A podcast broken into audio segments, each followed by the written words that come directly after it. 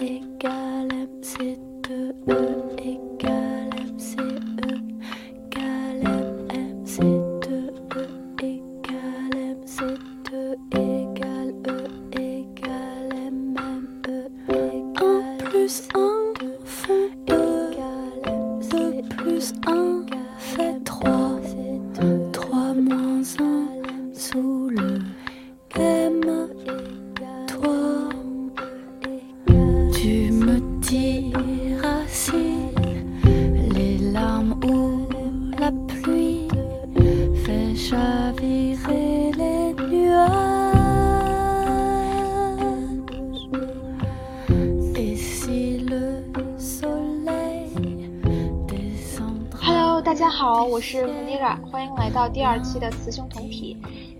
今天呢，我们会继续关注上一期的议题，但是我们的目光将延伸至与我们息息相关的教育议题。我也为今天请来了我在美国的同学，在 UIUC Global Study 项目就读的博士生 Mike。他有着很多年的基础教育教学经验，而且有着非常丰富的大学从教经验。大家好，呃，所有的 podcast 听众，大家好，我是 Mike。然后呢，我刚好呢之前担任的是呃小学的老师，我担任过他的社会社会科教师跟英语科教师，然后我也担任过幼教的呃像是英语老师，所以在不同的阶层，幼儿园，然后一直到大学我都教过，然后我也在日本教过书。然后之前也在啊芬兰进修过，然后后来现在也在美国念博士班，所以我可能到了其他，包括在亚洲，然后包括在北欧，然后包括在美国，有一些不同的一些成长的经验，等一下都可以跟大家来分享，大家聊聊。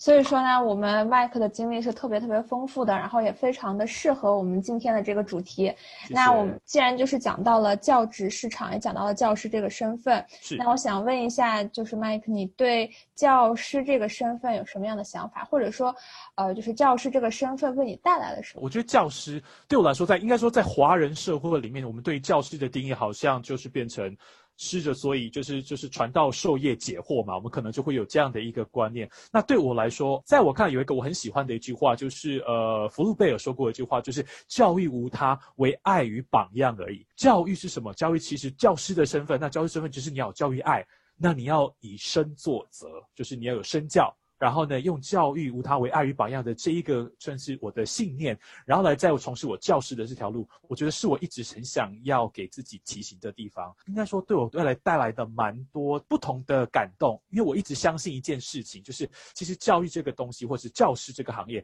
它其实它不仅是一个职业，它是一个置业，它是一个 calling，它是一个生命影响生命的过程。所以对我来说，它会是另外一种，除了你好像。呃，就是它除了不仅是一个行业，它可能是让你可以自己有自我实现、自我成长的价值。那我以前呢，我很幸运是我会从事老师这个行业，是因为我很幸运，我从小到现在我都一路上有遇到很多贵人的老师。那我一直很想要把这份爱与希望传下去。我也很希望我遇到我的孩子，就是说他以后可能长大了之后，他回来嗯想想他教育以前他的教育经验面，他会想哎，麦克老师是我教过的老师里面让我很难。难忘的，那我就觉得我今夜做梦就会消了，我就觉得那是很满足的一件事情。我在教孩子的同时，其实我也在从他们身上学到了很多东西。是，然后我感觉我不仅仅是在教他们知识，我是在给他们很多机会，就是帮助他们去实现自己的价值。这个过程中，我自己的价值也在，就是做到一样的实现。所以我非常的认同你说的这种用生命去影响生命的这种体验，我觉得。非常非常的棒。既然如此，然后您又是一位男教师，然后我就想问一下，嗯，你在那么多地方当过男老师，还是当过老师？哎呀，我就说，我现在就开始那种性别性别歧视这种，就是你有这么这么多的教学经历，那那我想问一下，就是嗯，你在整个招聘的过程中，你觉得性别对于招聘的标准是否有什么影响？嗯，我很幸运。如果我以自己的例子来说的话，我反而觉得很特别的一件事情是，我觉得我身为一位男性，而且我教过幼儿园，我也教过小学，我觉得男生反而是一个优势。我很特别，我为什么？很特别的是，如果在招聘部分的话，以我个人的生命经验来说，呃，我我之前是在小学里面当，呃，所谓的英文教师。那很特别的是，你放眼望去，有几百位英文老师要考试的时候。全场几百位，大概只有小猫两三只，就是可能只有我跟其他的另外一两位老师是男生的英文老师，所以呢，在招聘的时候，如果你用招聘这个角度来看的话，我们反而是能够被注意到的那些关键少数。这是一个很特别的问题哦。当所有的人都很棒啊，所有人都是女生的时候，你会发现，哎，我们反而是那个容易被记得的那些的。所以在招聘的时候，反而是我们能够让老师能够印象深刻的，我们能够去让老师看到亮点的，是我们这些。极少数的 关键少数的男老师，所以我觉得很特别的是，尤其是我之前在幼儿园教所谓的幼儿美语，就 head and shoulders, knee and toe, knees and toe 那种的，基本上所有都是都是女老师。所以有一个男老师去的时候，其实小孩子是很兴奋的，小孩子是很开心的。他说他可以看到另外一个跟他以前既有观念可能不同的，我们反而打开了他另外对世界认知的一扇窗。所以这是我们存在很重要的价值。所以我会发现说，以招聘的部分的话，对于男生来说，也许在某部分来说是一个相对性不是那么优势的地方。但我反而要去说的是，如果我们能够成为那些关键少数被看见或者是有关键影响力的男老师，或者是不管不要不要说男老师，就是我们的我们的角色是这样子的话，那我觉得反而他能够带给这个教育现场的鲶鱼效应。我们是那些可能会在那边做一些扰动的一些人。它可能会带来大家原本印象、刻板印象，反而另一层翻转之后的想法。那我们就是那个很关键的角色。那我觉得我很幸运，是我刚好也身在其中，也很幸运的能够踏入这边，然后用我自己的影响力去感动我的孩子。那我觉得这是一个我自己呃很欣慰，也很感动，我能够曾经走过的一段历程。就听到你这一番论述，我自己会有一种。油然而生的这种敬佩感，就是感觉很多人对有一些人啊，对男老师的印象就可能是是不是过于女性化，或者是是不是不会带小孩。但其实，感觉是在，呃，就业市场中也好，或者是在呃幼儿园也好，或者是在教育这些议题中当当中也好，其实男老师是一个非常有爱的存在。就是男老师也可以很爱学生，女老师没有什么区别，就只是性别上的。这种区别而已，但是我们对孩子的爱也好，或者是我们的专业程度一样，我觉得都是一样的。是，我觉得我蛮我蛮要呼应你的话，就是我刚刚说过的，教育无他，为爱与榜样而已。爸爸爱孩子，妈妈也爱孩子，爷爷爱孩子，奶奶也爱孩子，其实我们都是一样的。所以爱其实相对性都是出自于我们的那份最善良的天性。所以我觉得男性跟女性之中，其实他的爱或者是照顾的技能跟技巧。而爱是先天的，技能是可以事后培养的。那只是说，我们是不是在我们的社会框架里面有建立一个平台，让所有对这份有兴趣的人，他能够找到自己在这个社会他存在意义与价值，他能贡献自己的所长。那我觉得这会是职涯选项给年轻一代，他们不会因为其他的一些社会的刻板印象而去没有办法做自己真正想做的事情。那我觉得这会是我们之后呃可以很希望看到的一个努力方向。那还有一个就是在中国大陆的话，就是这个幼教还有老师是有一套培训系统的，他需要他需要通过高考或者是一些专业考试的选拔这样子呃选拔上来，然后他才能进入到这种教职市场上面。在这个过程当中呢。其实存在一种现象，就是有些地区和有些省份，它可能会因为自己男女教师的比例的这种差异和失衡，他们会对，比如说设一个限度吧，就是女生要考六百分，那男生考五百八就 就可以当男教师了。其实是通过这种降分的这种行为去平衡呃男女教师比例。那你觉得你对这个现象？就是你有没有遇到过，或者是没有听说过，以及你对这个现象的看法是什么样子的？是第一个是我要能够同理说，可能在每一个的所谓的 social context，在每一个文化脉络里面，可能都会有一些些特别的方法。呃，不管是各个阶层，他们都想要，或是各个社会的角度，他都想要去解决可能我们目前看到的问题。那这些角度去解决的时候，可能就会有一些人，他可能是既得利益者，或者是有一些人他就会被牺牲掉，或者是他有可能对于相对性是弱。弱势的地方，在不同的社会里面，可以对这样的接受的程度就会不一样。在高考这个部分，其实有另外一个在我们隔壁邻国，在日本，我们看到了一个状况，就是在日本，就是他在考高考的时候，医学院把女生考试的成绩故意打低，跟国内的可能有点不一样了，把女生的分数特别打低。那这件事情呢，我们可以来参考一下，啊，这是一个在在日本发生的一件非常非常令人愤怒，或者是震，就是大家非常的愤怒的事情。所以后来呢，整个就是甚至是。在呃，可能大学的校长都换成了女生，所以这整个造成社会上非常重大的一个呃反应跟反思，说，哎，为什么我们会这样的刻板印象？可能不成文的规定会觉得说，呃，女生可能会因为她的生产，因为她可能需要盖孩子，她可能在特单医师的阶段，她可能会中断，会造成呃所谓医院人力的一些呃负荷不良。可是我个人的觉得是这些完全都不是理由的理由，它完全不成立，它只是可能对于一些可能在我们就所谓所谓的男性。性的沙文主义里面，在主要的一些既得利益者，在这个社会里面，主要是以男性为主，所以我觉得反而是我们要用教育的角度去让从小就会让孩子知道说，其实男性跟女性其实他。都有权利，他也有那个舞台，也可以去做他自己想要去做的事情。所以我觉得，反而是我们用社会的角度去，其实我我我可以同理说，每一个社会它都有它不同的一些呃想要处理这个问题，或者是想要对应对这个问题的方式。那我反而会更探讨的是我们的文化底蕴的部分，在未来。我们是不是可以用教育的方式，让慢慢的让社会的风气能够改变于对于性别或者是职业的刻板印象，让以后让高考的制度，或者是让以后在呃年轻人的职涯选择，他能够摒除这些可能世世代代以来的性别刻板的负担，能够真正做自己。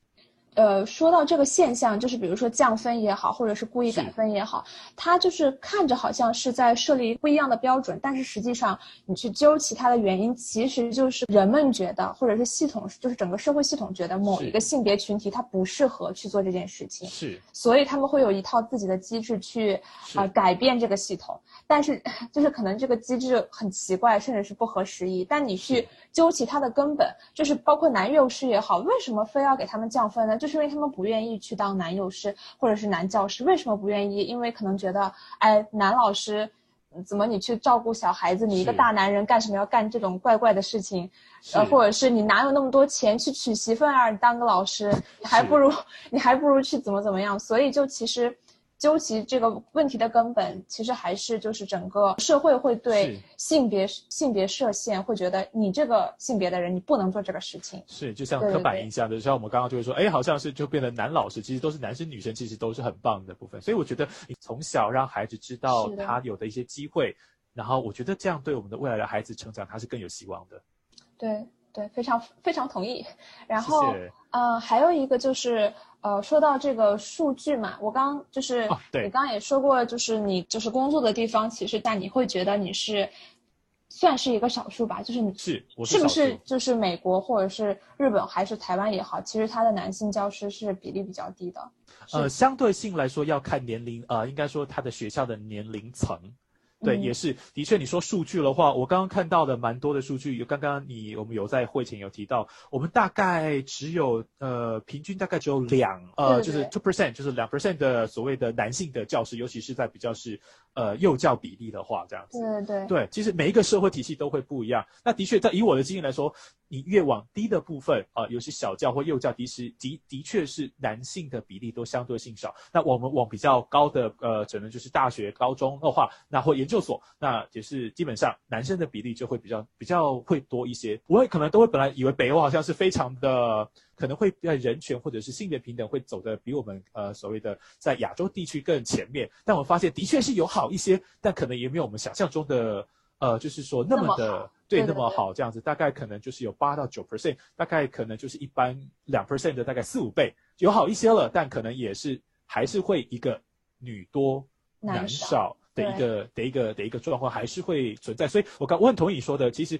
这不仅是华人社会，所以他这样看下来是整个在这一个当代文明底下，因为从从我们从工业革命以来，教育它什么目的？教育就是为了要让那些工业革命以后。他为了要让能够去工作的家长托育的之后，能够有一个人帮他托育，那托育其实他对于他的要求性就可能比较低，那甚至他可能就是男生去工厂，那女生怎么办呢？那女生她就是用托育，那托育就形成在工业革命后慢慢形成了一个所谓我们用一个体制的方式，然后让托育形成一套系统。那那这些有人由谁担任？就是由离开家里面，呃，就是男生去工作，来留留在家里面的，可能在女生，她进而也能够对这个社会的工业化的过程有一些贡献。所以这可能是一个历史的演进。所以这是其实是一个蛮普遍性会看到的一个困境，应该这么说。呃，包括我自己在查数据的时候，我会很很有倾向性的去说，哎，好像中国是百分之二，日本是百分之几，百分之都是个位数。那我去查一下北欧，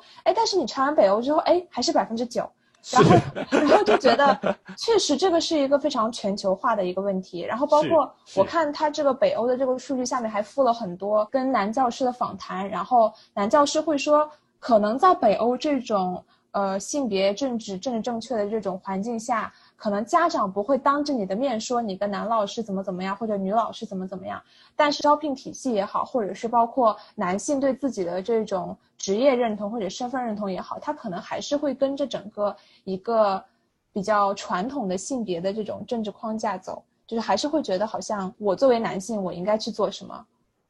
呃，然后我不应该去做什么，然后好像恰好男幼师就是我不应该去做的这件事情。是对，没错。你会发现在不同的社会框架，但是好像都有一种类似趋于相近的一个价值观，在引导的某些职业的选项。那呃，那我们现在就是我们之前一直讨论的这些，其实都是基于一些啊研究呀，或者是论文，还有一些自身的经历。那我想问一下，就是啊，你对这种呃教职市场还有这种。性别在教职市场中的作用性的这种，啊，研究有没有过一些接触，以及你接触过的这些研究关心的议题都是哪些呀？哦，你这个问题问得很好。在教学部分的话，如果你以性别部分的话来看，应该是每一个社会他。看的点可能就会有一些不一样，有的老师们他们会比较习惯是知道说，但是他不一定就性别了，他其实会看的就是所谓的 student performance，或是学生老师的一些他的教学部分，他可能会有问卷，他会勾男生女生，然后可能会男生老师或者用这个教学法，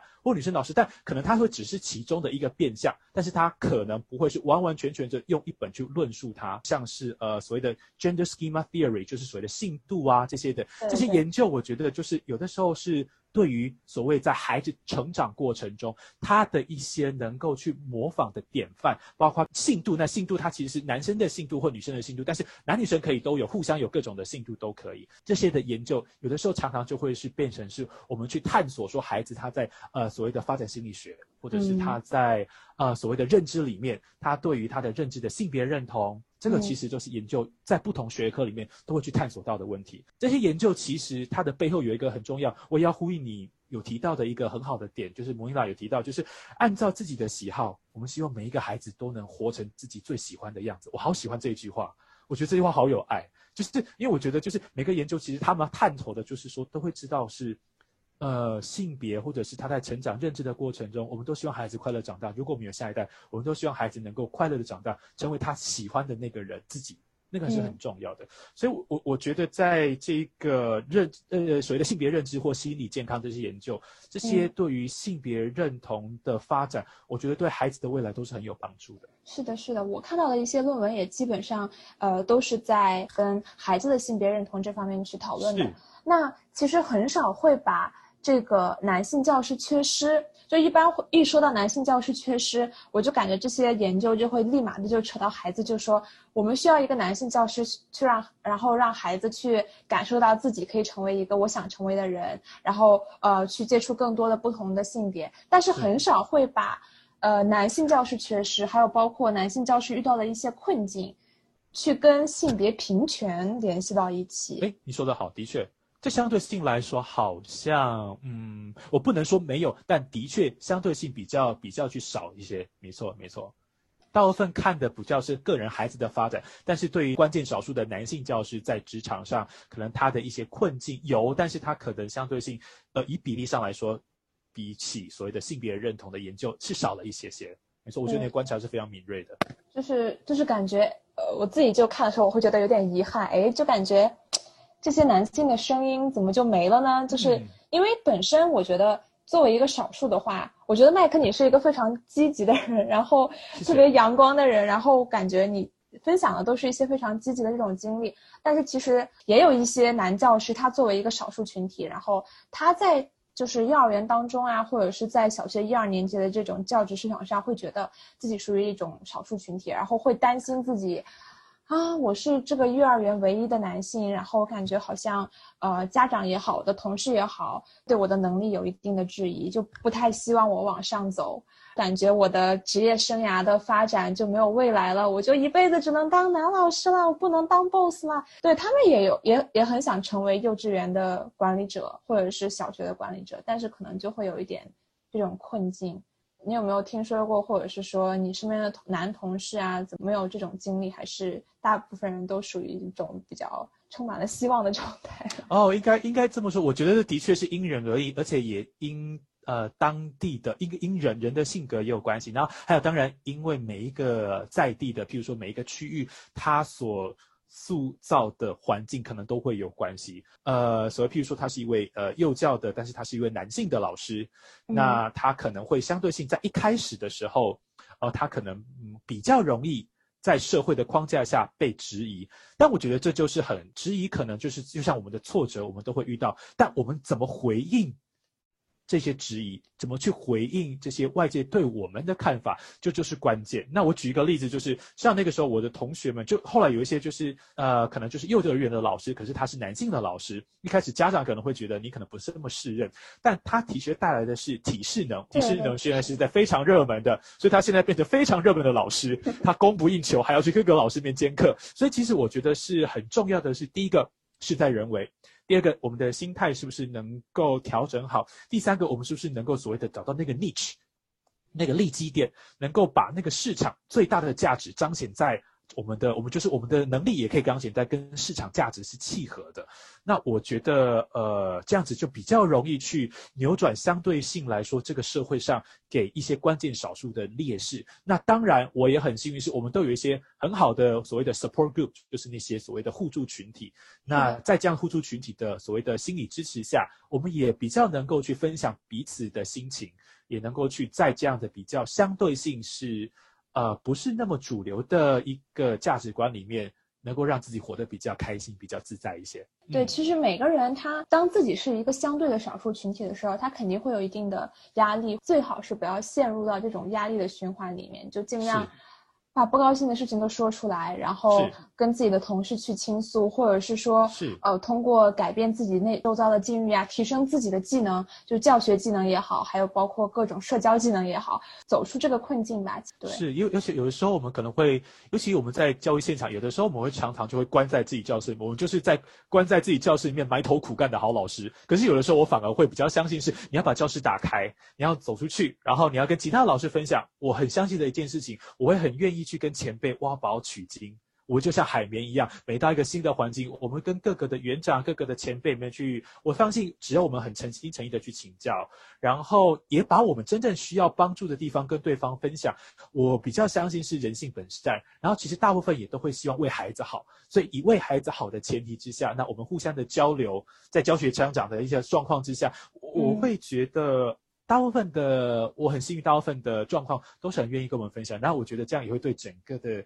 呃孩子啊教育环境都会慢慢带上来。那既然我们也说了这么多现象，我们可以就谈一谈原因。这种现象，因为我们之前讨论了很多数据，还有包括一些就是男性教师的窘境也好，还有这些比例也好，其实它其实我们可以看出来，确实男性教师他就是占少数。那你觉得这些原因是什么？我觉得这有分几个，一个可以分为就是所谓的呃文化底蕴层面。的确，我们一般来说从工业革命以后，然后大家对于所谓的教师的部分，的确有一个刻板印象是这样子。那我们另外刚刚也谈到的所谓的社会地位的部分，然后可能社会地位相对性没有那么的高，尤其是可能在美国的部分，美国部分的话，可能在教师的这一块，男性可能会。呃，相对性更弱势的一个点是，可能在这个社会上会觉得说，教师他在社会地位可能没有像在东方儒家文化思想底下那么受到尊重。然后第三个点，那他还有可能是我们所谓的薪资的问题。那的确，因为你的社会地位可能不高，他就没有办法像其他的专业，像是律师、会计师、医师或是技师这样子的一个呃状况，然后让领这份薪水或是做这份工作的人有得到他觉得相对的报酬。它会很容易产生一种相对性的恶性循环，会产生一种叫做逆淘汰。你会把逆淘汰的意思是什么？你就会把一些真正想要做这件事情的人给赶出去。但是留下来的或或是你会吸引到那些可能不是想要，他只是想要说 OK，嗯，这就所谓的逆淘汰，这样的一个状况就会比较辛苦。所以我们都希望我们能够我们的孩子受到最好的教育，但这样的社会环境它会造成一个问题，就是逆淘汰，它会把真正想要留在这个领域打拼的人，他可能就会觉得嗯，这个好像还是缺少了一点什么。他就会慢慢的离开，但是他就会让留下来的反而不是那么，呃，或者是说，可能就不是所谓的我们最能够去信任，或者是说，啊，我要说现在的这场老师也很努力，也很辛苦，但是我就很容易会把一些真正有热情的人，他就慢慢的就会离开这个现场。是的，尤尤其是就是我感觉这种呃逆淘汰，然后以及这种薪资这上面的就不太高的薪资，它其实对对男性的影响可能会大一些，因为好像在男性他就应该挣钱，就是他有一个社会社会的一种想法，就是男性就应该挣钱养家买车买房。那你是一个男幼师，你是一个呃小学基础教师，你一个月工资工资就两三千，有的时候可能还没有编制。那我怎么跟你结婚嘛？那你就不要找老婆啦。然后这些男性可能就是一开始可能是真的是很喜欢这份工作，但是好像觉得哎，每次去相亲，这个女生觉得我没钱，然后哎，我女朋友跟我分手了，她觉得我没钱，然后后面 换工作走了，就是这种感觉。是，所以你提到了一个其实是非常关键的一个问题，甚至我觉得它可能会是目前当代在亚洲社会里面至为关键的一件。一个最根本的原因，长期而稳定的关系的话，其实，在互相评选的时候，你会发现经济基础是一件很重要的事情。刚好在这个文化底下，我觉得跟可能东西方文化的确是不一样，因为大部分的，我不敢说大部分，但是有很高一部分的比例，在尤其在美国哈，我就说美国，美国其实很多都是双性家庭，大部分美国都是双性家庭，所以他比较不会是说，呃呃，男生就一定要怎么样，反而是。他希望男生跟女生你都有自己的事业，然后呢，你都可以在自己的事业发光发热。它是一个一加一大于二的概念。你一加一大于二，两个都是就是两个钻石，那我们找到最好的切面合在一起。可是你会发现，可能我们在亚洲文化比较是，呃，女生你就是要找一个相对性能够让你经济稳定的，那你可能才会。所以相对性在这样的文化体系下，男性他对于职业选择他就有更大的负担，他就可能就没有办法真正去追寻他。如果他对幼教是有热情的，甚至他的人格特质就很适合，但是这个社会相对性并不鼓励。对，所以说就是可能我们看数据好像。整个全球都属于一个男性教师比较低的这种就是状态，但是好像亚洲的更低，可能就是真的是亚洲的社会现象，或者是整个社会意识，它导致了它的比例真的是很低很低。是是是。但是有一个 global leader 吧，台湾它的这个比例是非常非常高的。我看了台湾是说，它是说是得益于性别工作平等法等相关法律的保护，在二零一九年的时候，啊，台湾的男性幼教有四千三百七十八人，占比为百分之二十五，属于世界幼教市场性别平权比例的前列。你对这个数据有什么有什么想法呢？因为你来自台湾。是是，我要跟所有，我就然后跟分享一下。其实第一个的部分是，我觉得呃，有一个很重要的是，有法案通过，的确会对。呃，相对性有差，就像美国有通过了民权法案，种族隔离就取消了。那美国通过了所谓的 LGBT 的，就是说我们的呃同性婚姻法案，在美国通过了，那所以就是相对性的一些相关权益就会受到保护。我要说的第一个点是，的确，那法律的通过对于我们所要重重视或者是什么想要去扭转的状况，的确会有帮助。那另外一个我要去做更深层的探讨，我觉得反而是教育这边说到了一些性别工作平等法，的确它有法律的保护，那其实在男女平权的方面。它的确是在工作上面，的确是让所有弱势的人，他有最基本的所谓的社会安全网帮你接住。另外一个我要探讨更深层的原因是有一个叫做性别平等教育法，那我就觉得这个法案它更重要的是，它让所有的学前的孩子，包括学前，然后包括在学龄，就是所谓的 K to to 还有包括在高中，就是所谓的国小、国中、高中、大学，它都有一个很重要的性别平等教育法的精神跟原则在里面，所以从小。孩子们他在性别的教育的里面，他一直在打破的一个就是相对性，在呃所谓的普世价值里面很重要的一个所谓的呃我们有自由去所谓选择或者是平等的一个概念。所以我觉得很棒的是，孩子们在小时候就会有机会去跳脱传统专呃跳脱传统框架去思考，男生。也可以做一些所谓脆弱或者是流眼泪。女生她也可以去从军，就像我们之前有说过的，或者是呃她也可以开呃可以是机师，她也可以是公交车的司机，都可以。所以其实性别平等教育法改变了整个文化底蕴。那文化底蕴改变了之后，那所谓的社会慢慢的。更加的对于不同的性别有不同的选择的时候，能够更加的包容。我觉得包容是很重要的一个关键因素。因为如果你能够包容跟自己相对性价值观或者是目前我相信的事情不是那么一样一致的人，那我觉得这个社会上面对于选择的压力就不会那么大。男性就不会说，可能我一定要是选择一个可能年薪要多少以上的，我可能才有机会成家，不然我可能就没有办法。呃，所谓的有另外一半的问题，在教育领域。方面，然后用长期的培养，所以我觉得这是一个很多社会都可以去慢慢的让在下一代生根，然后当他们在思考这些最重要关键选择的时候，它就能够有潜移默化的效用。当我们去看到这些数据的时候，我们会去想，我们通过法律去保护男教师或者是女教师的权益，但是你你从根本上去看，就是整个社会还是没有达到一种你可以成为任何人的这种共识。是。对，所以其实还是究其根本，还是这种社会意识还是需要改变一下。我觉得全球都需要改变，就不是说亚洲的锅。对，我觉得非常好。就像你说的，性别工作平等法，它是治标，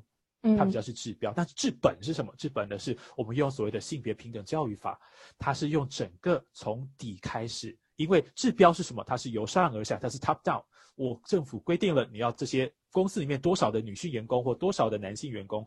但是，如果我们把这层法律的牵制拿掉了之后，我们是不是可以自由的去做选择，或者是说，我们可以有意识的去让平等在我们之中发酵？那其实这很重要，就是我们的性别平等教育法，就像其他的国家，就像在美国，它有所谓的民权法案，但是民权法案是政府规定的，你必须要让黑人、白人以及都去不能够有任何的所谓的 color 跟所谓的呃所谓 white 这样的一个状况。那但是它其实，在另外一部分，它在课程的部分，它有从小到大就让大家知道，在美国是一个移民的国家，每一个人来自不同的地方，但我们都有共同的目标，所以这是一个很重要，从慢慢的所谓的 bottom up，它所谓的就是用底蕴，慢慢的、慢慢的，让我们的下一代建构了一个相对性比较新的，或者是。更能够去，他能够做自己，自在做，就像你说的，自在做自己的价值观。那我觉得话，这样子的话，我们的下一代会更加的有希望。对对，确实是这样。那其实我自己在整理这些资料，还有包括跟你聊天的时候，我就会我自己会自我反省，因为我。我有一个妹妹嘛，然后她比我小十二岁，就是她去上课外班呀，或者是钢琴课的时候，就是 请家教的时候，只要是男老师，我爸、我妈、我自己，就是必须有一个成年人陪在她的身边。但如果是女老师呢，那可能就无所谓了，就是感觉好像哎，男老师的威胁是比女老师大一些，就是呃，就会就会有奇奇怪怪的想法嘛，就是哎，这个男老师怪怪的，或者是会不会有一些。这种咸猪手啊，这种，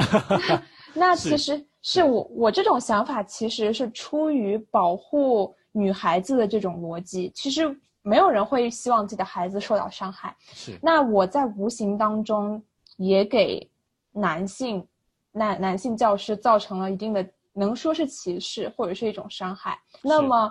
呃，整个社会上男性是占红利的，我们可以这么说吧？是，是，的确，在亚洲社会，不仅是亚洲，其实整个整个大部分的是，的确是对。那那我可不可以说，就是既然男性在整个社会当中你是占了红利，然后有些地方又给你降分录取，有些地方还给你还为了你改低女生的分数，那你那你遇到这种家长的怀疑，你就不要那么多话了，你就接接受吧。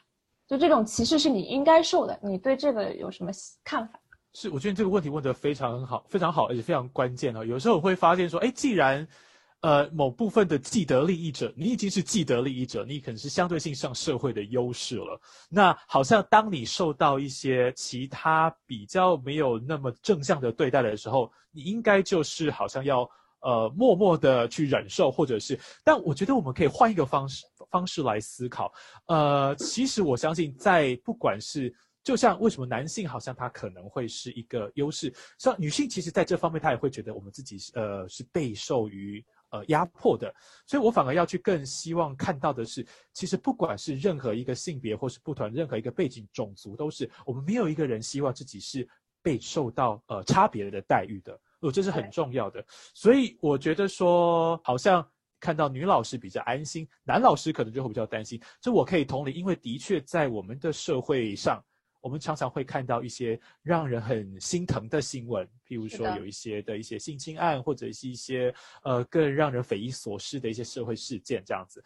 但我可以同理那家长的担心，如果我们有下一代，我们当然都希望他好。但是我反而要是更去强调一件事情的是，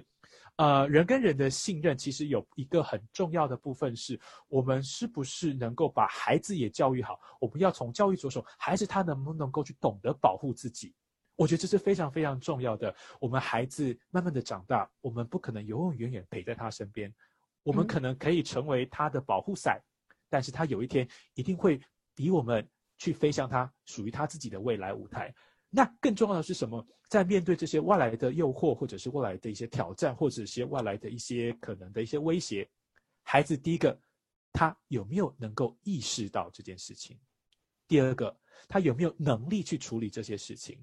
第三个，当他有疑问的时候，他懂不懂得去求助？去哪里求助？跟谁求助？我觉得这是很重要的。在这样子，对于所谓的呃男性老师可能有性侵。呃，或者是疑云的时候，有这个的确是，这我们都会知道，这是的确是发生过。但我要告诉我们所有的听众朋友，是我们可以去思考，那我们是不是在这个当下，我们可不可以用更更一样的方式？我们从小是不是可以让就由性别平等教育的方式，让孩子知道自己的私密处是什么？那我们是不是能够知道哪一些是能够保护我们的资源？我们有谁可以去求助？我需要帮忙的时候，也可以去找谁？那我就觉得这样子一个更完整的。架构起来的话，孩子有更意识的知道自己是自己身体的主人。那这样子，孩子他在面临所谓有可能的威胁的时候，甚至不是在我们保护之下，我们眼睛看不到的地方，他都懂得在正确的时机保护自己。那我就觉得这样子，我们做父母的其实会更加的安心。对对对，就是这种行为就是。呃，像我们就一直说到的，父母对孩子的保护，他是肯定会有的，但是他不可能说持续一辈子。是，所以说现在这种对于男性教师的这种可能刻板印象，在没有，就是可能没有办法去改变了这种状况下，或者是你肯定要去保护看着自己的孩子被男老师教的这种情况下，其实这也是一种保护孩子的方式，但是你还是得让孩子自己明白。自己才是自己的主人，而不是说你的男老师，或者是你的女老师，或者是你，甚至你的父母都不是你的主人，孩子才是自己的主人。没有问题，没有问题。所以我觉得是，我觉得你讲的很好，就是其实社会学有所谓的阶级复制，性别意识也是会复制的。所以其实孩子们也会去复制他上一代给他的一些价值观。但是如果我们怎么样希望能够改变，那的确就是要从我们的下一代慢慢的，当他有去选择的时候，他能够去做价值辩证。我们所谓的价值辩证的关系，那他在价值辩证的过程，能够去理解说这些选择它的优劣、它的好坏，我或我自己的选择跟社会的主流价值是否有冲突？那这个冲突能不能够被接受？那我的相信，我的我的信念是什么？我们做孩子的，其实应该说我们做都更正，我们做家长的没有办法一辈子陪在孩子身边，那没有保护的保护，其实才是最让孩子真正的去呃，应该说没有保护，但是当孩子是有能够知道。一些他要知道的保护自己的讯息，嗯，那这样子他能够知道说该有临时有危险的时候，他能够怎么去处理？我觉得这是很重要的一件事。对，不是说我们去怪这个孩子他不懂，而是我们需要让孩子们去明白应该如何保护自己。是是是，所以我发现有一些孩子，我们像那时候也跟摩莉拉聊过。我在我在我在学校的时候，我也当过性教育老师，因为可能有一些比较资深的老师觉得啊不好意思跟孩子提到这件事情，但我反而觉得那是孩子一辈子他最关键的时刻，他就是要了解他自己。所以我觉得就是说，反而是就像我很同意你刚刚说的，他能够去知道自己、理解自己以后。然后他能够去在每个选择做出对他最有利，或者是他能够保护自己当下那个机制，他才能从从小培养。所以这是很关键的。所以我那时候就常说，我当教性，我就性教，我就常学学生会开玩笑说啊，性教育老师麦可是性教育老师。我说没错，第一，的确我是性教育老师，但我会告诉你，这可能会是你人生中最重要的一件事情。嗯，如果学校不教，家长不讲，那这个社会就会有孩子他懵懵懂懂的长大。但我更相信的一件事情。知识就是力量。当你孩子反而他能够知道的时候，他会安心，他也能够去处理他的未知，降低他的未知，降低他的焦虑，他就能够在未来的选择上做出一些他也能够心安理得的选择。是的，非常同意。那我想，就是我想特别好奇你这个当心理教育教师的这个经历，你的学生大概是多大？很很特别，那个时候我在中学教书，这是他们最开心的时候，就是十三十四岁的时候，哇，那个最就青春期的时候，小朋友超，那就是荷尔蒙最奔放的时候了，对所谓的男女性开始好奇的时候，所以那个时候我是在中学教书，然后我也教性教育老师，然后就是我觉得是很棒的是，我觉得我很我受到应该说我也很幸运，我以前的老师们其实他们也相对性是属于呃开明派的，所以他们也是也不会很呃所谓的羞涩或是隐隐晦，他们就是说，哎，这个就是 this is how it is，就是这个。说我们要把我们的知识告诉孩子，我们教性教育不是要鼓励孩子们去做一些我们觉得他们现在没有办法做的事情，完全不是这个意思。我们要让他们是知道我们自己身体的构造，也知道如何保护自己。那这是很重要的一个关键。当我们能够有了了解，能够能够知道了之后，其实第一个了解，有时候孩子可能对未知，可能对呃所谓的一些未知的事情，当孩子不教啊，当老师不说，孩呃家长不教，孩子会很好奇，他会自己去找一些可能不是那么正确，或者是不是那么适合他们年纪的资源来去得去他们的讯息。那这样子反而是危险的。那当我们开诚布公的让孩子知道他们有问题，我欢迎你来问我啊，我只怕你不问。学生好开心哦，什么问题都来啊。他说他爸妈都不讲的。我说他终于能够在学校一解他这几年来的疑惑。我说太好了，这就是老师存在的价值。我突然那个时候就觉得说太棒了。你问我的教育的呃性教育老师的经验，呃，我觉得这是一个很特别，带给孩子们嗯新的一个开启，应该说开启他们另外一个很人生中很重要的呃一扇窗的一个机会。而且我也非常珍惜这个呃这这个经验。而且，其实我感觉我在跟你聊天的过程中，其实看报道啊，或者是论文的时候，其实会带着一种 assumption，就是好像男性怎么怎么样了，男老师怎么怎么样了。但其实我跟你聊天的过程中，我。没有觉得你是男老师，我就觉得你是老师。然后我觉得你在讲这些事情的时候，你是包括性教育这个经历也好，或者是啊，还有以前你的教学经历也好，你其实还是在带着一种对孩子的爱。你不是说我是一个男性，我是带着一个男性对孩子的爱，你就是带着一个老师对孩子的爱，就是这么简单。很多时候，我们对于男教师的一些刻板印象，感觉其实还是看。报道啊，或者是一些新闻，还有一些掌握主体话语权的人，他们去塑造出来的形象。但是，可能你真的跟他们聊一聊，并不是如此。是，所以我觉得是第一个事在人为。第二个，我说过我非常同意你的话，爱，它其实是一个非常简单而且非常纯真的初衷。爱不会分男老师的爱，不会分女老师的爱。爱是对我们学生，希望他好，希望孩子进步，希望孩子能够未来成为他梦想中的自己，就是你说的，他能够活成自己想要的样子的那一份希望。所以那个爱其实相对性不会有性别的，就像我说过的，教育无他，为爱与榜样。当一个老师，不管他是男性的所谓生理构造，或是女性的生理构造，或者是他，不管是他在处于哪一个角色，他其实。那份爱是不会有差别的，他要保护的其实就是他的孩子，他要爱的就是他的孩子，他要做的就是给他孩子成为他生命中的典范。那我觉得就像你说的，我们每一个的话语权的那些人，他所塑塑造呃塑造出来的一个形象，或者是说这个社会上能够容许的价值观，可能的确会有一些呃比较刻板的印象。那但是其实每一个老师都有，或是每一个我先说过的每一个第一线的教育工作者，其实他在这个位置，他都有他的梦想初衷，跟着他最感动的那个时刻。那我觉得爱孩子的心不变。那如果我们能够把这份爱传递给孩子，其实孩子都感受得出来。不管是男生的老师爱他，不管是女生的老师爱他，他都知道有一个他身边可以信任的大人。爱着他，保护着他，在这样的环境下成长的孩子，他会勇敢去探索，他的未来更是无限潜能。是的，是的，确实是这样。就是，呃，我跟你聊天的时候，我就感觉，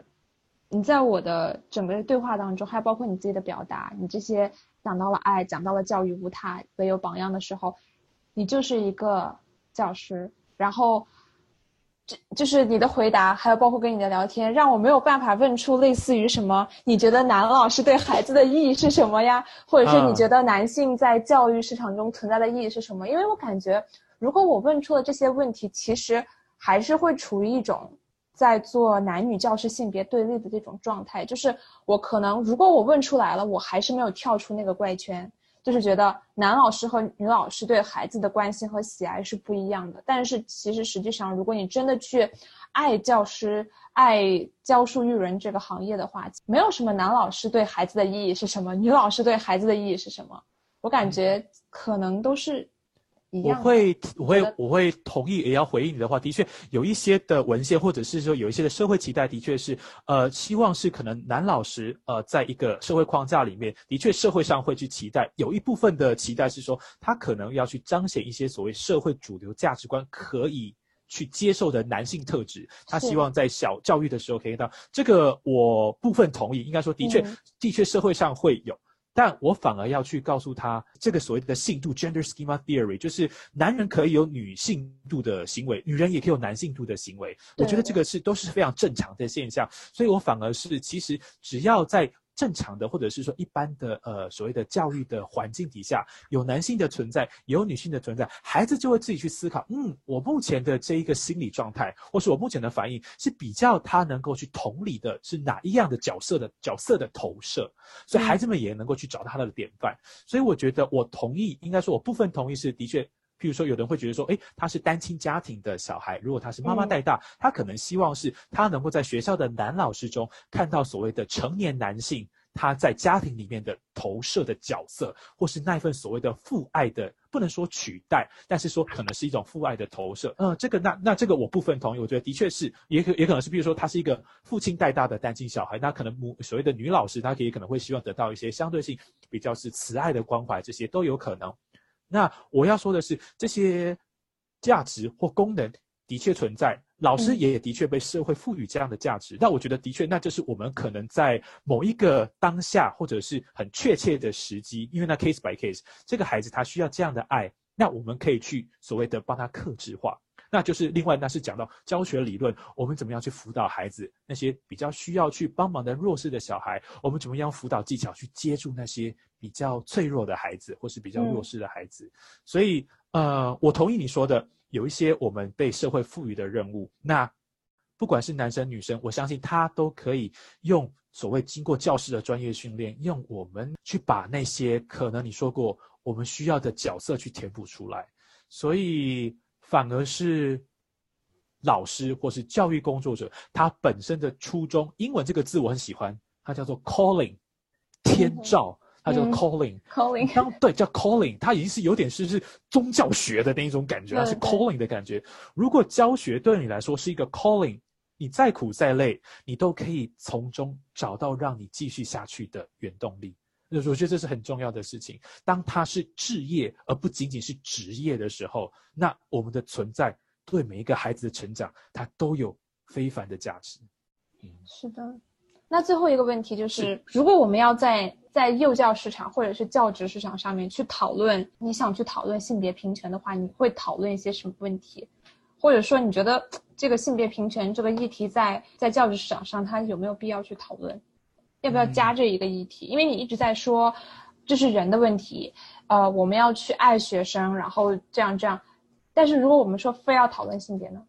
嗯，可以。我觉得这个问题分得非常的好。其实这个问题，我觉得其实只要它是一个现象，它其实就值得讨论，它也值得被拿出来跟大家一起做所谓的思辨，这很重要。在美国一个词，它就 underrepresented。所谓的 population，所谓的所谓 underrepresented，他在美国的大学校园，可能他可能是亚裔，他可能是拉丁裔，他可能是非裔，就所谓的非白人的一个状况，就 underrepresented。其实，在教育的，我们也可以用同样类似的概念，你去可以做一个抽换。所以，如果以男生来角度的话，的确，他有就是 underrepresented 的一个一个 population，的确，男性也是一个所谓相对性，他是比较没有那么显著的一群所谓的呃所谓的呃人人口，可以这么说。那如果你说我要讨论的话，我觉觉得他的确是可以讨论，甚至我觉得我很鼓励去讨论。只要有讨论，大家就能够意识到这个问题。甚至我要说的是，是不是能够找到一些，我觉得人很特别，是我们都很容易想要在一个群体之中找到一些典范。我们是不是能够有一些在那个群体里面有一些好的典范，能够让他们知道说，哎，我在这边我一样能够发光发热。所以在一些可能以男性为主体的角色，那。是不是有一些女生她常常会被报道出来？她有好有坏。她好的地方可能是在男性为主的角色里面，女性她被报道了，大家可以有一些投射。哦，其实女性也做得到。但是她是不是有另外一种，就是哦，的确大家都会觉得只是男生，所以这个女生才会值得报道。这有一些状况是这样想。但是我要反而想的是，如果是我们可以在这个相对性的 underrepresentative，他能够有一些些我说过的典范 role model，有一些做得好的人。那他也愿意去分享，重点是他也愿意去分享。然后呢，我们知道了这个好的典范了之后，他能够分享自己的经验，把这个影响力扩大，然后增加这样的交流跟讨论。那我很相信有这样的一个，那就像是涟漪效应。这样的涟漪起来了之后的话，更多人会意识到这个问题。而且当大家看到的所谓的呃比较被肯定的这些典范的时候，大家也更有勇气的去做这些。自己觉得他想做，但是社会上可能不是那么认可的事情，因为我们发现哦，人都是这样子。那个叫做英文叫做 first penguin，当第一只跳下去海里面的企鹅，大家都很害怕。但但是当第一只跳下去的时候，哎，它活得好好的，OK，它 fine。然后呢？而且他其实不止没死，还活得很好。所以我觉得，当可能会有一些找到那些典范了之后，我们会有一些能够去更勇敢做自己的勇气，有更多被讨论的空间的时候，在呃教育端，而且是在师培端的时候，就可以把平呃教育所谓的平权概念。把他拉进来，那我觉得在老如果老师，因为我们老师要教孩子，不仅是孩子的教育部分要有，老师自己他在教学所谓的精进的专业进修的部分，这些东西都可以纳进来讨论的时候，那我觉得当老师是有意识在处理这个问题，我们就会不会，我们就会把一些哎男老师女老师，我们把这些东西这个词拿掉，甚至我们老师在教的时候，我们在情绪的时候，我们就比较不会去特别去强调这个男生就一定要阳光威武，女生一定要温柔婉约，不会，我们就我们就能够去。不会去让男老师一定要去扮演什么角色，女老师一定要扮演什么？女老师也可以修水电啊，为什么不行？也可以啊，对啊，一定是可以。所以我反而是希望是，第一，不仅拿出来讨论，而且是鼓励讨论，而且甚至就是在师培的部分，不管是所谓的呃 pre-service teacher，英文叫 pre-service teacher，所谓的在师培之阶段，或者是他在之后 in service，就是他在之后的所谓的在职进修，或是之后的研习，这些都可以去讨论。然后如果有更多的人愿意去从事，而且找到一些典范，他也愿意分享他的一些经验，感动他身边一样有梦但不敢跨出去的人。那我相信这样的涟漪效应就会越来越大。对对对，我感觉就是我今天把你请到这个节目上来，我感觉你就是作为一个典范。我没有说否认可能男性遇到了歧视，或者是我也没有在否认是女学生她在申请这个不公平现象，我们这些都不否认。